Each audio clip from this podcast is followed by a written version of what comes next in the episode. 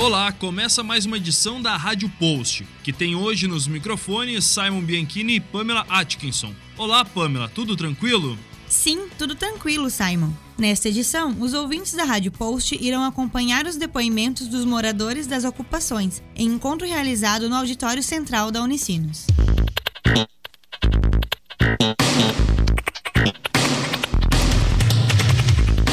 A data é 15 de março de 2019. Na solenidade, autoridades locais, universitários e convidados puderam escutar ao vivo relatos e reivindicações dos moradores das ocupações. Os depoimentos apontam para situações distintas, desde a falta de condições básicas para o nosso dia a dia até questões graves de preconceito. O primeiro relato que vamos acompanhar é sobre o preconceito descrito pelos moradores. Oportunidades de emprego são negadas ao descobrirem um local de residência. Eu sou a Mari, do Justo também. Eu também estou sofrendo preconceito por causa que a gente está tendo luz, né, que não paga, água. Várias pessoas da avenida lá de baixo já disseram: ah, isso aí não é justo. Vocês têm luz lá e a gente tem que pagar para vocês. Né? E outra coisa, eu estou três anos desempregada. Vim para morar ali o Justo que eu troquei com outra pessoa. Né? Daí eu estou largando o currículo. Quando fala que eu sou da invasão do Justo, ah, ele já faz uma cara. Já vira a cara para gente, já não, ah, né? Daí, mas fico com o currículo. Ah, a hora que surgir a vaga eu te chamo. E eu estou esperando até agora.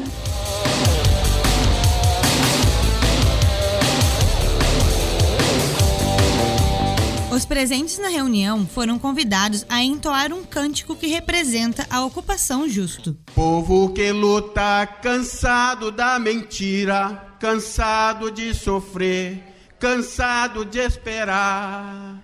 Povo que luta, cansado de esperar, procura a redenção. Qual é a redenção? Regularização total de todas as ocupações. Muito obrigado.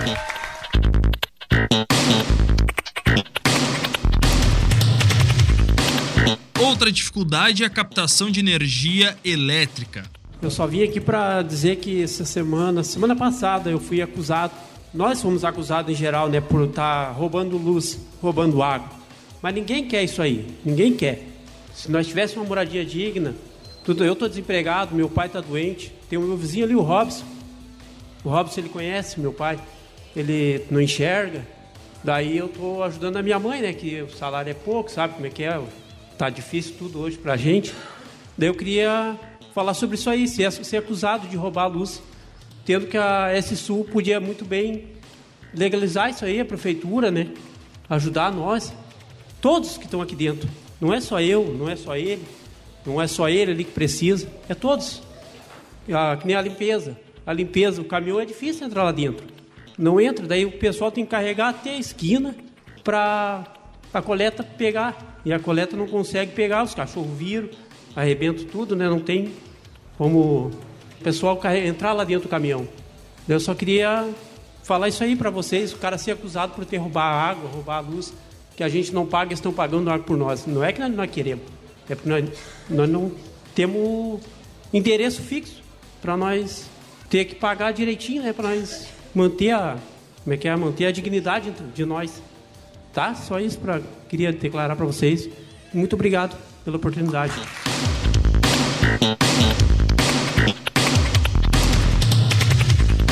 Não bastasse tudo isso, pela condição atual de moradia, é possível encontrar dificuldades até mesmo para uma consulta no sistema básico de saúde. Mas assim aconteceu algo assim meio constrangedor com a minha filha a respeito do que, como é que uma saúde pública vai negar uma assistência, né, uma, um atendimento. A minha filha foi no posto de saúde e não pôde ser atendida porque não tinha comprovante de residência, sendo que a, o problema que ela tinha era sério, era uma mancha no útero, estava bem agravado, então eles negaram uma, uma ajuda, né?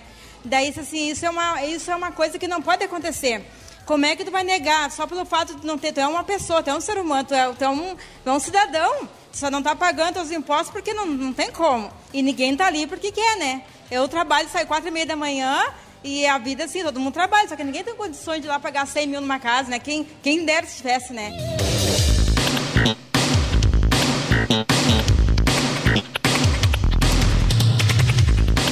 Já pensou em não conseguir abrir um crediário?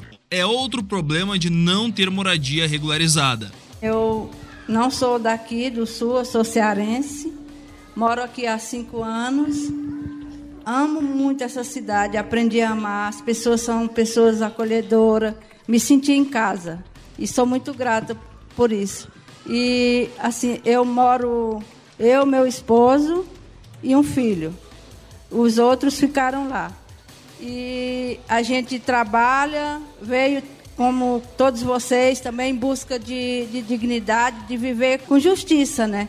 Como todo ser humano precisa e merece. E a gente trabalhou por um determinado tempo, foi um, um, um ano assim melhor. Aí veio essa crise e a gente trabalha com vendas e a coisa foi piorando a cada dia. Meu esposo já é uma pessoa de 65 anos, é uma pessoa, mas está na luta. E a gente pagava aluguel também não, já tá, não está mais conseguindo fazer a coisa acontecer como, como a gente queria e a gente conseguiu também um, um pedacinho lá e comprou e estamos aí na luta também. E a gente vê o quanto é, é assim, é constrangedor você chegar em qualquer um departamento e um, querer fazer um, um crediário, comprar alguma coisa. Vocês têm consciência que você quer cumprir direitinho com seus, seus compromissos e olhar, ser olhado com indiferença. Isso dói. Isso fere os nossos direitos, fere a nossa, nossa dignidade. E eu acho que ninguém merece passar por isso. Ninguém está ali porque quer, porque acha que isso ali é, é, Ah, eu vou morar ali porque eu quero viver ali. Não, a gente está ali e é, e é bom, é, é bom morar ali, mas o que nos leva a ter essa, essa luta também é, é justamente pela nossa dignidade, de poder chegar em qualquer lugar e ser olhado como ser humano. E isso não acontece. Não só comigo, mas é com todos vocês. Eu sei que é a mesma dificuldade que eu passo, todos vocês passam. E a gente não, não precisa medir forças físicas, porque isso aí não leva a lugar nenhum. Nós temos que ir pela luta, pela união. E na busca a gente vai conseguir um, a dignidade da gente, porque brasileiro não desiste, né? E a gente está aqui para lutar e a gente precisa e merece viver com dignidade. Isso, obrigado.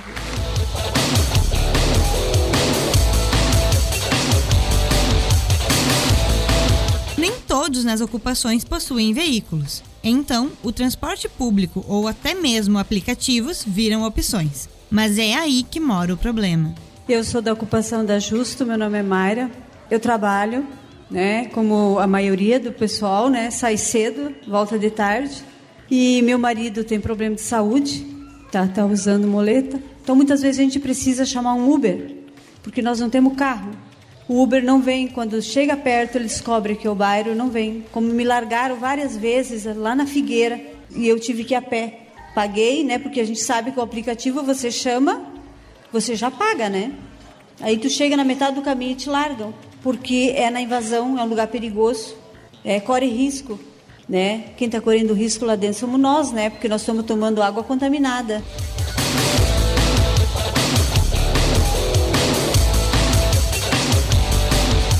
Jovens sofrem desde cedo a discriminação de outros adolescentes pela situação habitacional. A minha filha foi embora, ela não conseguiu ficar. O Naito, um dia, viu no Instagram dela uma postagem dizendo que hoje ela sente orgulho do pai e da mãe dela, do lugar que a gente estava ali, querendo ou não, mostrando, servindo de resistência dentro de um sistema opressor. Então, eu sei que é difícil vocês falarem assim, ah, eu moro na ocupação. Porque o outro coleguinha que senta do lado de vocês olha com o rosto torto, né? Ah, mais um lá invasor. Então, assim, não tenham vergonha. Esse tempo de adolescente, é, adolescência é muito cruel. E existem adolescentes que são cruéis também. Eles aprendem em casa. Eles aprendem em casa é, com os pais deles a serem cruel e vão reproduzindo. Não sintam vergonha. Levanta a cabeça. Como disse um pai ou uma mãe aqui, de repente, daqui uns anos vocês vão estar aqui dentro da Unicino estudando.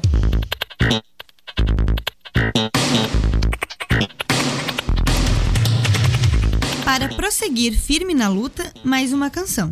A moradora Dolores, da Ocupação Vitória, apresenta um hino. Não existe montanha impossível de escalar, mas é preciso fé e crer no que não se vê, e não há um mar intransponível para você.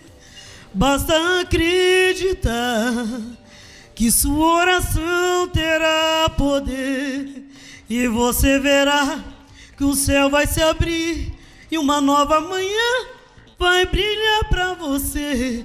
Deixa os temores em minhas mãos. Eu quero te ajudar. Eu vou ouvir o seu chamar. Serei uma estrela te guiar.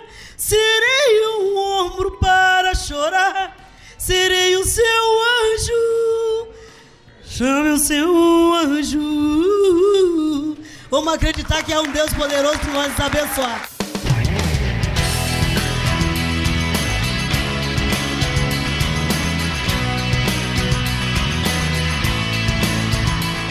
Rádio Post teve apresentação e produção de Pamela Atkinson e Simon Bianchini. Integram também o grupo Stephanie Richter, Gregory Soranço, Letícia Costa e Rodrigo Jankowski. Monitoria é de Jéssica Zang. Esse programa é uma atividade produzida pela disciplina de Projeto Experimental em Rádio, do curso de jornalismo da Unicino São Leopoldo. Mesa de áudio e edição Cláudio Cunha Santos e Luiz Henrique Machado. Orientação do professor Sérgio Endler e coordenação de curso Edelberto Bess e Micael Vier Bess. Acompanhe nossas próximas edições com mais informações sobre a missão Unicinos pela moradia digna. Obrigado pela audiência.